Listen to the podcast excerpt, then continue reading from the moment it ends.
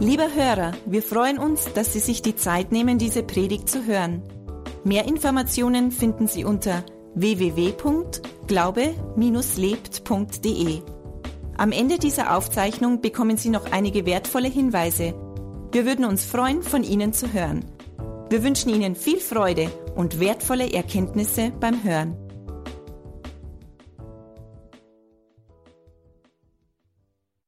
Halleluja. Wo ist meine Karte? Okay. Ja, es ist für mich ein besonderer Tag heute, aber alle guten Dinge dürfen auch mal zu, anfangen. Und äh, es ist heute das erste Mal, seit 1. Januar sind wir Mitglied hier am Standort und heute darf ich zum ersten Mal äh, Gottes Wort weitergeben.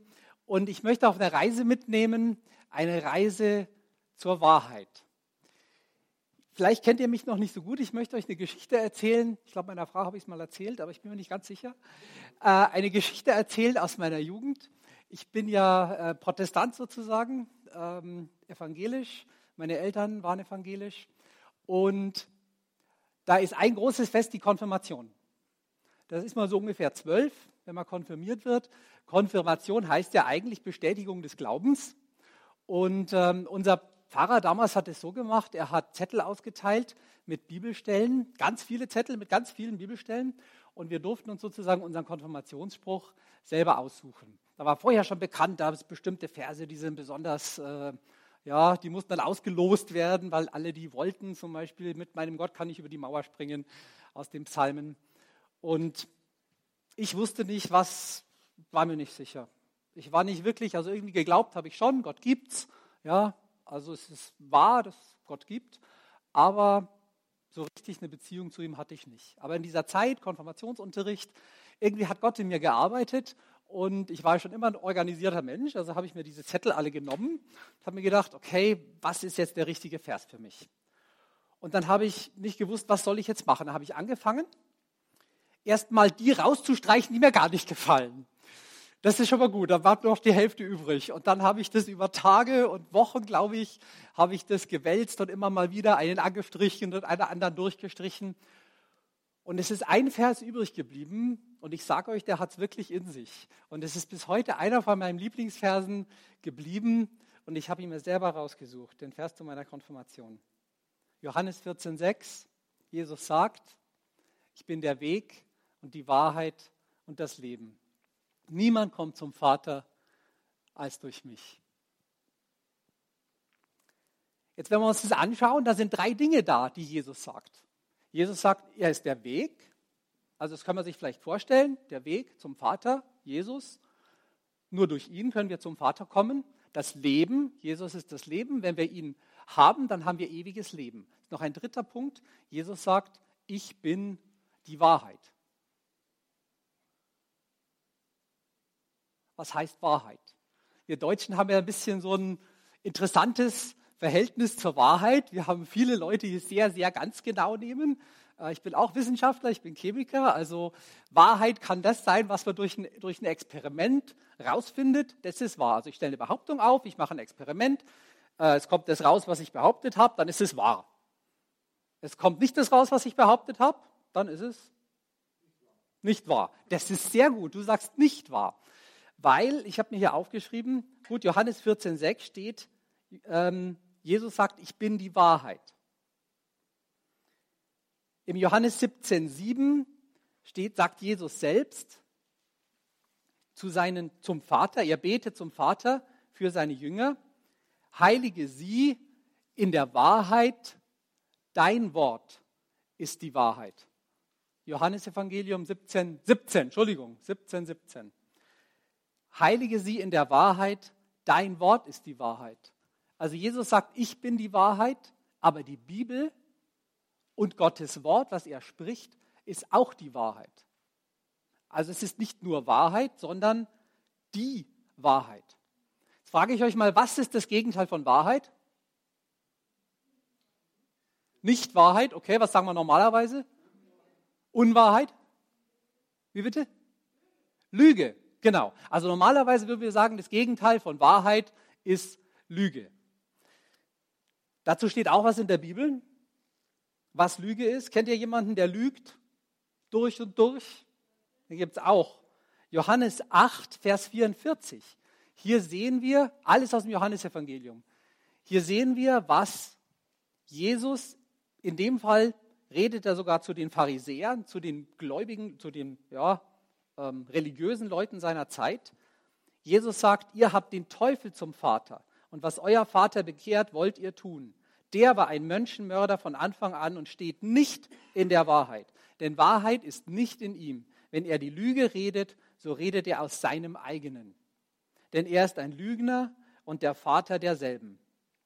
Jetzt habe ich mir gedacht, ich stelle euch mal ein paar Fragen und dann schauen wir mal, ob das Wahrheit oder Lüge ist. Guck ich mal. Also die Decke hier über mir, die ist braun. Lüge. Die Decke ist schwarz. Ähm, der Johannes ist, der Sebastian ist ein Mann. Der Sebastian ist ein Mann. Er ist ein richtiger Mann. Wahrheit. Okay, gut. Dann ähm, habe ich noch was. Was habe ich noch aufgeschrieben? Oh, die Ergebnisse aus dem Fußball. Weißt du, die letzten? Wie hat Bayern München gespielt, das letzte Spiel? Keine Ahnung. Weiß jemand das? Irgendein Fußballergebnis? Sagen wir mal, Bayern München hat irgendwie das letzte Spiel gewonnen, 2 zu 1. Und ich sage das zu euch und ihr wisst, ich schaue nie Fußball. Was glaubt ihr? Sage ich die Wahrheit oder nicht? Könnte sein, oder? Wenn der Sebastian das sagt, ist wahrscheinlich die Wahrheit, oder? Genau. Also es kommt nicht nur darauf an, was wir sagen, sondern auch wer das sagt. Manchen Leuten vertrauen wir, dass sie die Wahrheit sagen. Wenn ich mein Diplom zeige und sage, ich habe Chemie studiert, ist das die Wahrheit? Schon, oder? Kann man sehen, kann jeder sehen. Ähm, Gibt es noch was anderes außer Wahrheit und Lüge? Also wenn ich nicht die Wahrheit spreche, aber es ist keine Lüge, was gibt es noch? Halbwahrheit. Wenn, jemand, wenn irgendjemand sagt, Gott existiert nicht, muss das eine Lüge sein? Er weiß nicht besser. Was ist es dann? Er irrt sich. Ja, das heißt, Wahrheit ist das eine, Lüge ist das andere und es gibt den Irrtum. Also Leute glauben irgendwas, sie wollen nicht lügen, aber sie irren sich einfach. Und da gibt es auch eine Bibelstelle dazu, und zwar im 1. Thessalonicher 2,3. Das sagt der Paulus. Wir erzählen euch, und hier steht sogar keine Märchen. Wir machen euch nichts vor und führen niemanden hinters Licht. Hier in meiner Übersetzung in der Schlachter steht, denn unsere Verkündigung entspricht nicht dem Irrtum. Noch unlauteren Absichten, noch geschieht sie in listigem Betrug. Das heißt, Paulus sagt, ich irre mich nicht und ich lüge auch nicht. Ich täusche euch nicht. Das, was ich euch sage, ist die Wahrheit. Und es ist doch schön, dass einer der großen Verkündiger des Evangeliums sagt, ich irre mich nicht und ich lüge auch nicht. Das, was ich sage, ist wahr. Jetzt, wenn wir sagen, den Irrtum lassen wir mal auf die Seite und sagen, wir sagen nur wahr oder falsch. Also nicht Wahrheit oder Lüge, sondern nur wahr oder falsch. Dann machen wir nochmal einen Test. Ähm, die Lampen in diesem Raum sind hell. Ist das wahr oder falsch? Falsch, okay. Also manche sagen, es ist wahr, manche sagen, es ist falsch. Wo ist jetzt das Problem eigentlich hier? Was? Die Wahrnehmung, das Problem bin ich selber, oder? Ich stelle euch eine Frage, der eine sagt wahr, der andere sagt falsch. Also ihr seid sozusagen die Ursache des Problems. Meine, meine Wahrnehmung sagt mir etwas. Wenn ich jetzt hier, wenn ich aber sage, in dem Raum brennen Glühbirnen, ist das wahr oder falsch? Das ist wahr. Wenn ich sage, dieses Glas ist voll, ist das wahr oder falsch? Aha, ja, was würdest du als volles Glas bezeichnen? Ah, okay, genau. Also manche Gläser haben dann hier so einen Eichstrich, damit auch jeder weiß, ist jetzt voll oder nicht. So. Ist jetzt noch voll? Ja, ich habe ja gerade so einen Mini-Schluck getrunken.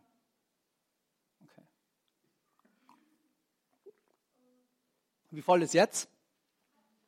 Halb voll? Bist du dir sicher? Könnte auch fünf Achtel sein. Also vier Achtel ist die Hälfte, oder? Fünf Achtel ist nicht die Hälfte. Halb oder halb leer. Okay, jetzt ist halb voll.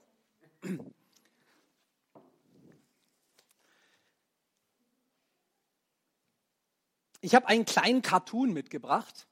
Der ist sicher zum Schmunzeln.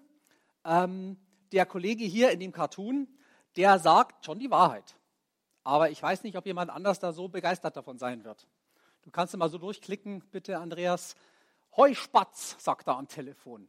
Du, ich bin im Stress, sagt er am Telefon. Es wird heute etwas später, sagt er am Telefon. Und er ist tatsächlich im Stress. Ja, hat er gelogen? Er hat nicht gelogen, er hat die Wahrheit gesagt. Oder? Also, genau, er ist im Stress. Ich hatte ja gesagt, Wahrheit in Deutschland, wahrscheinlich auch in der Schweiz. Wir haben Schweizer unter uns. Äh, die nehmen es oft ganz genau mit der Wahrheit. Also deswegen haben die Gläser ja diesen Eichstrich. Ähm, und es kommt auf die eigene, auf die eigenen Standpunkt an, ist etwas wahr oder falsch. Das hat doch schon einer erkannt, ein deutscher Philosoph, der hat nicht an Gott geglaubt. Der hat Gott versucht zu widerlegen. Friedrich Nietzsche. Er hat gesagt, jedes Wort, das wir sprechen, enthält eine Ungenauigkeit und damit schon eine Unwahrheit. Also kann Sprache kein Fundament von Wahrheit sein. Das heißt, unsere Worte, was wir sagen, mit was wir uns versuchen auszudrücken, das ist kein Fundament von Wahrheit. Aber was ist ein Fundament von Wahrheit? Und das haben wir vorher gelesen. Jesus sagt, heilige sie in der Wahrheit, dein Wort ist Wahrheit. Gottes Wort ist Wahrheit. Es ist nicht so, dass Gottes Wort wankt, dass Gottes Wort eine Unwahrheit in sich birgt, den Kern einer Ungenauigkeit, sondern Gottes Wort ist tatsächlich die Wahrheit. Wir Menschen neigen ja dazu, die Wahrheit zu relativieren und es ist interessant, wie schön diese Sachen auch in der Bibel stehen. Das, was der Nietzsche sagt, in jedem Wort ist etwas Unwahrheit. Wir haben da eine tolle Bibelstelle und zwar im Johannes 18, 38. Johannes 18, 38 spricht davon, wie Jesus bei Pilatus ist. Pilatus fragt ihn, bist du Gottes Sohn? Jesus sagt, ich bin dazu geboren und dazu in die Welt gekommen, dass ich der Wahrheit Zeugnis gebe. Jeder, der aus der Wahrheit ist, hört meine Stimme. Also Jesus sagt, ich gebe Zeugnis von der Wahrheit. Die aus der Wahrheit sind, hören meine Stimme. Und was sagt Pilatus? Lieber Jesus, was ist denn schon Wahrheit? Wer weiß, was Wahrheit ist. Er versucht sich rauszureden. Und ich glaube, viele von uns heute versuchen sich auch noch rauszureden und zu sagen, was ist denn Wahrheit? Ja, Gottes Wort ist Wahrheit, keine Ahnung, kann man doch nicht sagen. Also Wahrheit im Deutschen ist ein bisschen schwierig zu fassen. Ich habe da mal nachgeguckt, was, weil das Neue Testament ist ja in Griechisch geschrieben. Was heißt Wahrheit auf Griechisch? Auf Griechisch heißt Wahrheit Aletheia. Und eigentlich ist das eine Verneinung. Das heißt, das ist das, was nicht verborgen ist. Das, was offensichtlich ist, was offenbart ist. Die Wirklichkeiten, die Tatsachen. Und die Griechen haben so eine ähnliche Definition gehabt wie wir, aber ein bisschen, ja, ein bisschen weitergehen vielleicht noch. Aber im Grunde genommen sagen die Griechen, wahr ist das Gegenteil von falsch, wahr ist das, was offenbart ist. Aber die Griechen haben etwas gemacht, die haben in diesem, in diesem Wort etwas drin, was wir mit dem Wort Wahrheit verloren haben. Die Griechen haben in diesem Wort etwas drin, was wir nicht mit Wahrheit übersetzen würden, sondern wenn ein Mensch wahr ist, wenn er sich wahr verhält zu sich selber, wie würden wir sagen, der ist wahrhaftig. Oder? Das ist ein wahrhaftiger Mensch. Von Jesus heißt es, er war wahrhaftig Gott und wahrhaftig Mensch. Der wahre Mensch ist ein wahrhaftiger, zuverlässiger Mensch. Und dann habe ich nochmal nachgeguckt, was heißt denn Wahrheit im Hebräischen? Und die Juden haben dann nochmal einen anderen Zugang dazu. Und das Interessante ist, ich habe meine Bibelschulpredigt gehabt über ein anderes Thema, das war Glaube.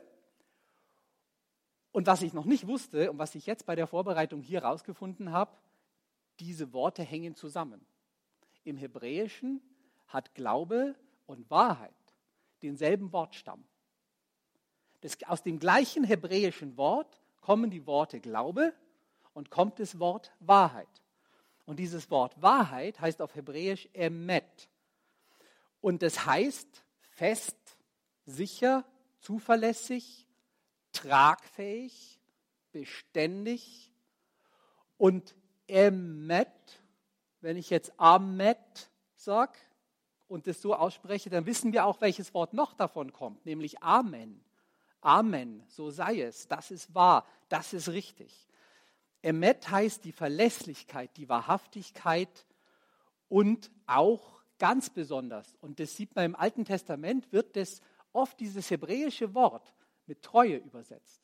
Das heißt, im Alten Testament, die Leute, die das Alte Testament übersetzen, übersetzen Wahrheit nicht mit Wahrheit, sondern Wahrheit mit Treue.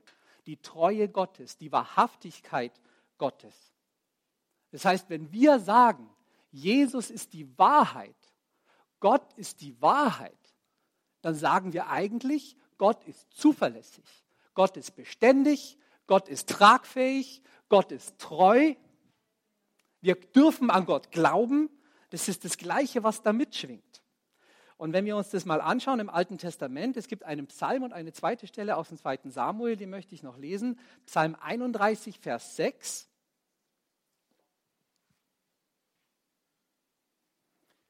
Mit Leib und Seele vertraue ich mich dir an, denn du erlöst mich, Herr, du treuer Gott. Und für das Treu steht wahr, du wahrer Gott.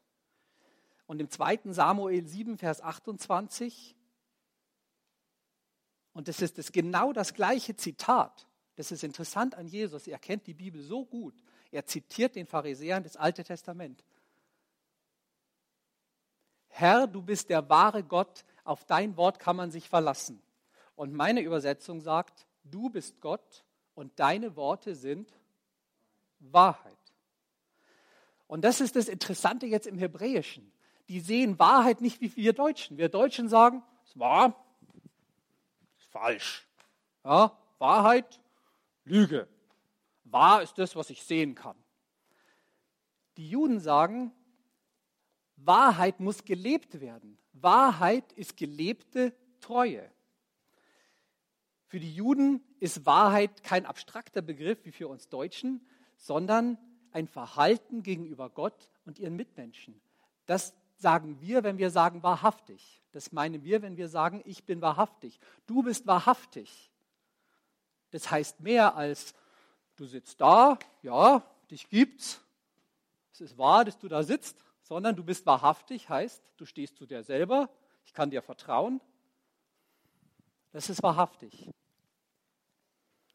Wahrheit wird nicht nur gesehen, Wahrheit wird auch getan. Das ist dann die Treue. Wahrheit wird nicht nur wahrgenommen, sondern Wahrheit wird gelebt. Jetzt wissen wir, mit dem Wahrheit können wir in Deutschland vielleicht nicht ganz so viel anfangen. Aber es gibt noch ein anderes Wort, und dazu möchte ich euch einen kurzen Videoclip zeigen. Wir haben äh, kurz vorher noch darüber diskutiert und ich äh, muss euch sagen, die beiden Personen in dem Videoclip sind schon verheiratet. Also das ist okay, was hier passiert. Und äh, schaut euch das an. Das ist leider auf Englisch, aber es ist nur ein Satz. Also ich übersetze ihn nachher dann auch nochmal.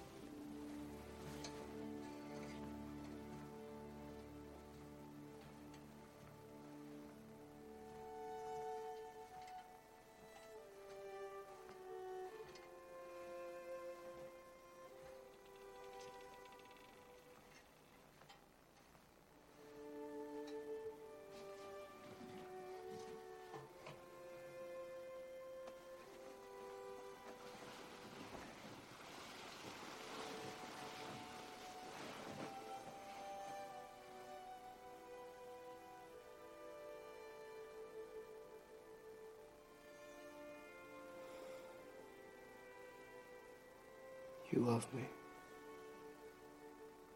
Real or not real? Real.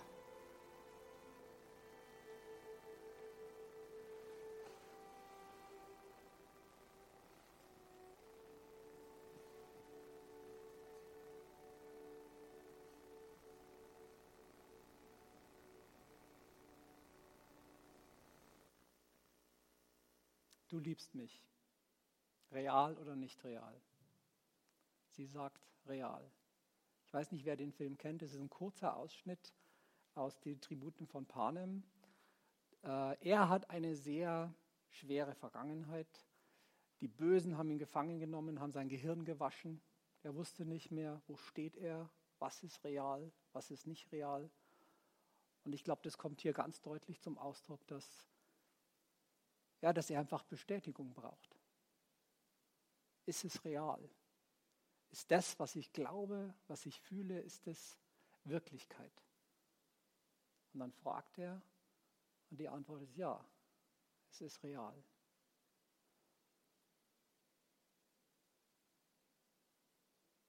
Und es ist auch die Antwort Gottes, wenn wir ihn fragen. Jesus, liebst du mich? Real or not real? Und er sagt ja, real. Und dieses Real, das ist das, auf was es wirklich ankommt. Das ist diese Wahrhaftigkeit. Is it real? Und da kommt auch was anderes zum Ausdruck als nur, es ist wahr, es ist falsch, die Theorie ist richtig, ich kann sie widerlegen, sondern in diesem Real, Realität. Was heißt Realität? Realität ist doch mehr als nur, ich sehe einen Stuhl, der ist real, sondern Realität hat ja immer was mit mir zu tun, mit mir selber. Wenn ich sage, Gott ist real, dann sage ich immer, Gott ist real für mich. Ich möchte jetzt die drei Jugendlichen nochmal nach vorne bitten. Denen habe ich drei Sätze aufgeschrieben. Und wenn ihr die nochmal vorlest, und die hatten ja ihren Blockbuster-Abend gestern. Hört euch mal diese drei Sätze an und überlegt euch mal, was heißt das Wort Wahrheit in, dem, in der Aussage?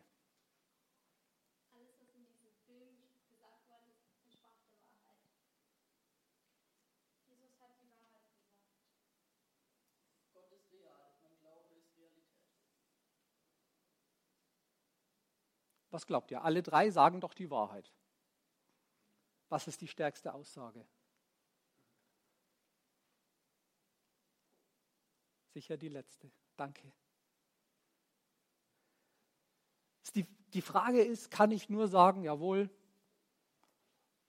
das mit Jesus, das ist die Wahrheit. Jesus hat gelebt. Vielleicht glaube ich sogar, der ist gestorben, der ist nicht wieder auferstanden, aber er hat gelebt. Das ist die Wahrheit. Oder ich sage, es ist real für mich. Gott lebt für mich heute. Es ist Realität. Es gibt einen, naja, Witz. Wir haben zwar jetzt hier nicht den Alpha-Kurs, aber ähm, es gibt den Witz von den beiden Rentnern. Die waren ihr ganzes Leben verheiratet, 40, 50 Jahre, Diamant-Hochzeit vielleicht schon hinter sich. Ja, dann sitzen sie so beim Küchentisch. Plötzlich sagt sie zu ihm: Schorsch, ich lass mich von dir scheiden. Sagt er zu ihr, Schatz, was ist denn los? Wir haben doch unser ganzes Leben zusammengelebt. Sagt sie, das letzte Mal, dass du mir gesagt hast, du liebst mich, war bei unserer Hochzeit. Sagt er zu ihr, naja, und wenn sich's ändert, sage ich es dir auch. Die Frage ist, für ihn war es Wahrheit, aber es war nicht Realität in ihrem Leben. Die Frage ist, lassen wir das in unserem Leben Realität werden. Und die wahre Realität und die Wahrhaftigkeit, die ist sicher sehr viel bedeutungsvoller als das, was wir in Deutschland unter Wahrheit verstehen. Aber wenn ihr dieses Wort lest in der Bibel und ihr lest Wahrheit, dann lest es einfach in Zukunft als Realität, als Wahrhaftigkeit, als Treue, als Tragfähigkeit als Zuverlässigkeit.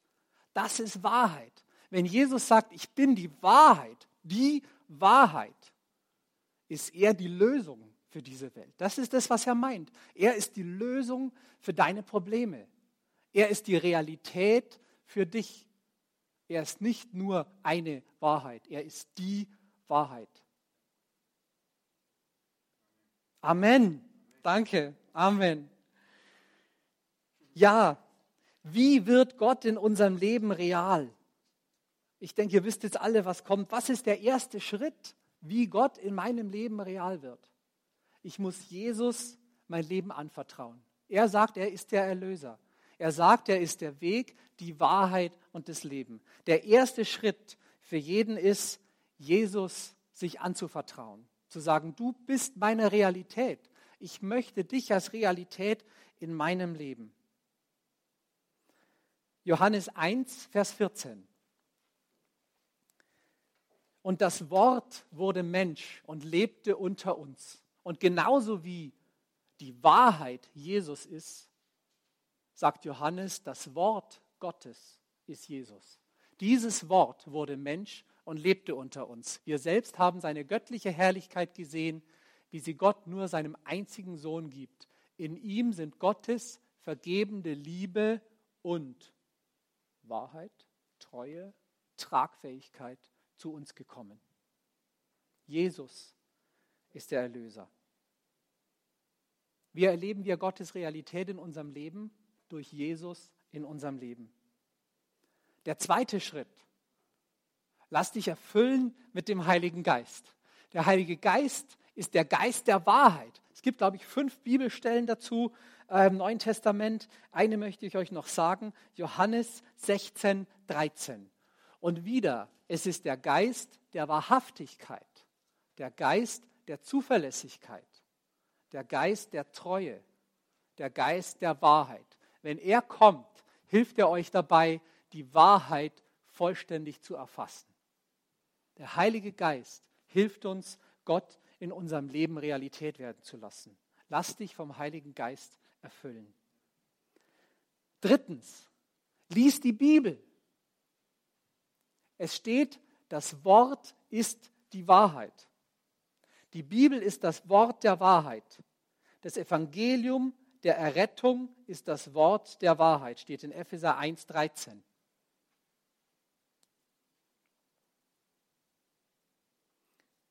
Die ihr jetzt das Wort der Wahrheit gehört habt, die gute Botschaft von eurer Rettung. Das Evangelium ist das Wort der Wahrhaftigkeit. Lies die Bibel, so wird Gott in deinem Leben Realität. Im Psalm 33,4 steht, das Wort des Herrn ist wahrhaftig, all sein Tun ist verlässlich. Das Wort Gottes ist wahrhaftig und was er tut, darauf kann man sich verlassen. Bete zu Gott. Lies die Bibel, aber bete zu Gott. Psalm 69, 14. Ich aber bete zu dir, Herr, jetzt ist die Zeit gekommen, in der du mich erhören wirst. Du hast so viel Gutes für mich bereit, ich rechne fest mit deiner Hilfe. Ich aber bete, Herr, zu dir zur Zeit der Gnade. Nach deiner großen Güte erhöre mich mit deiner treuen Hilfe. Und die treue Hilfe ist die wahre Hilfe. Das ist das Wort, was da steht. Fünftens, hab Gemeinschaft mit anderen Christen. Und ich finde es so schön, dass der Sebastian das gerade vorher gesagt hat, weil ich hatte mir das notiert und wir haben uns nicht abgesprochen. Und das ist der letzte Punkt. Hab Gemeinschaft mit anderen Christen. Geh zu einer Connect-Gruppe. Keiner muss auf drei oder vier gehen. Aber ich glaube auch zutiefst, dass es wichtig ist, wir haben Gemeinschaft miteinander. Wir ermutigen uns einander. Wir lernen uns besser kennen persönlich, wenn wir Gemeinschaft haben miteinander. Dann kann Gottes Wahrheit ein Stück weiter wachsen in unserem Leben. 1. Timotheus 3, Vers 15 sagt, die Gemeinde des lebendigen Gottes ist der tragende Pfeiler und das Fundament der Wahrheit. Die Gemeinde ist das Fundament unserer Treue, ist das Fundament unseres Glaubens, ist das Fundament unserer Zuverlässigkeit, ist das Fundament der Wahrheit.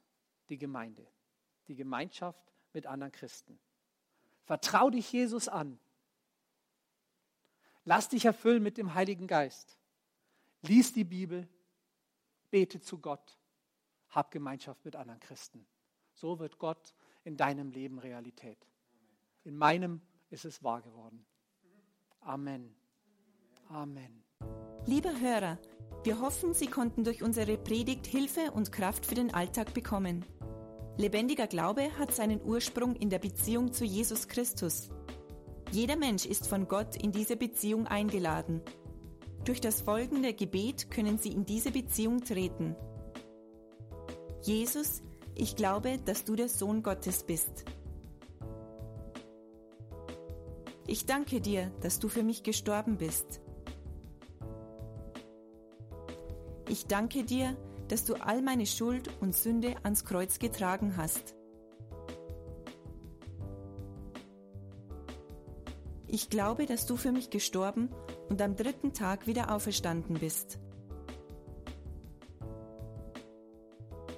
Jesus, ich bekenne dich als meinen Herrn und lade dich heute ein.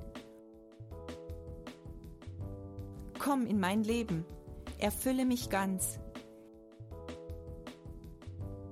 Ich will das Leben leben, das du für mich hast. Ich danke dir, Jesus, dass jetzt für mich ein neues Leben mit dir begonnen hat. Amen. Wenn Sie dieses Gebet von ganzem Herzen mitgebetet haben, beginnt für Sie ein neues Leben. Wir würden uns sehr freuen, wenn Sie Kontakt mit uns aufnehmen und uns davon wissen lassen. Kontaktinfos finden Sie unter www.glaube-lebt.de. Wir wünschen Ihnen Gottes Segen.